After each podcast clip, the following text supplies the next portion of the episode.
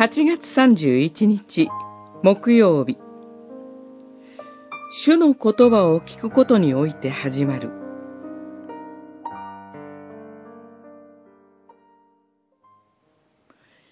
信じたことのない方をどうして呼び求められよう。聞いたことのない方をどうして信じられよう。また、述べ伝える人がなければ、どうして聞くことができよう。実に、信仰は聞くことにより、しかも、キリストの言葉を聞くことによって始まるのです。ローマの信徒への手紙、十章、十四節、十七節。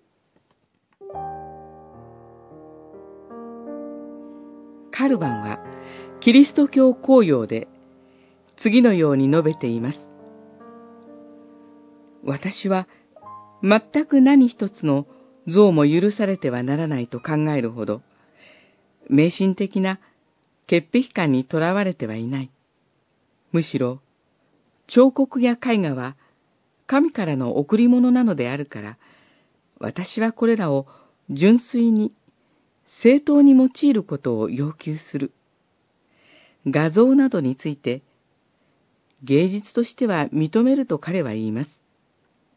しかし、画像、偶像を拝むべきではないと批判します。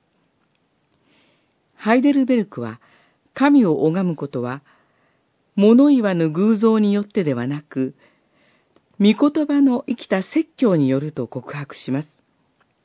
パウロは、信仰とは聞くことであり、しかも、キリストの言葉を聞くことによって始まると述べます。この言葉によれば、神を礼拝するとは、画像を拝むことではなく、キリストの言葉を聞くことによって始まるのです。カルバンの宗教改革は、神の言葉に徹底的に聞くことがその趣旨です。